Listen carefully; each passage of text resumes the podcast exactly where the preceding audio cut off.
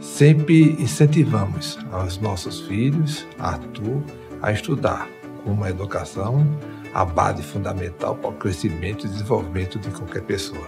Eu tive uma conversa com meu pai, eu acredito, não sei se ele lembra, mas eu lembro. Ele, eu disse não, eu vou fazer engenharia mecânica aqui mesmo e vou voltar para Itabaiana, vou trabalhar lá na fábrica, que ele, ele trabalha lá numa fábrica de, de sabão lá, vou fazer engenharia mecânica e vou ficar lá.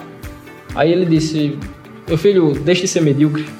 Eu não criei você para ser para ser pequeno. Eu criei você para para ser grande, para ser uma pessoa para voar.